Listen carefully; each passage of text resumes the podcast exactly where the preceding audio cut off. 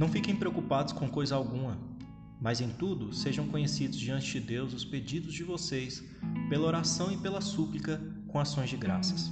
E a paz de Deus, que excede todo entendimento, guardará o coração e a mente de vocês em Cristo Jesus. Filipenses 4, 6 a 7. Deus chama o seu povo a sempre se voltar a Ele em oração. Independentemente se os tempos são maus ou bons, fáceis ou difíceis, Ele nos quer em Sua presença. Em tudo, disse Paulo, sejam conhecidas as nossas angústias, aflições, perturbações, alegrias, tristezas, realizações, fraquezas, desejos e medos diante do nosso Pai. Nesse tempo, a TV, o Xbox, os jogos, os passeios, as reuniões entre amigos podem parecer a única alternativa para que o tempo passe mais rápido.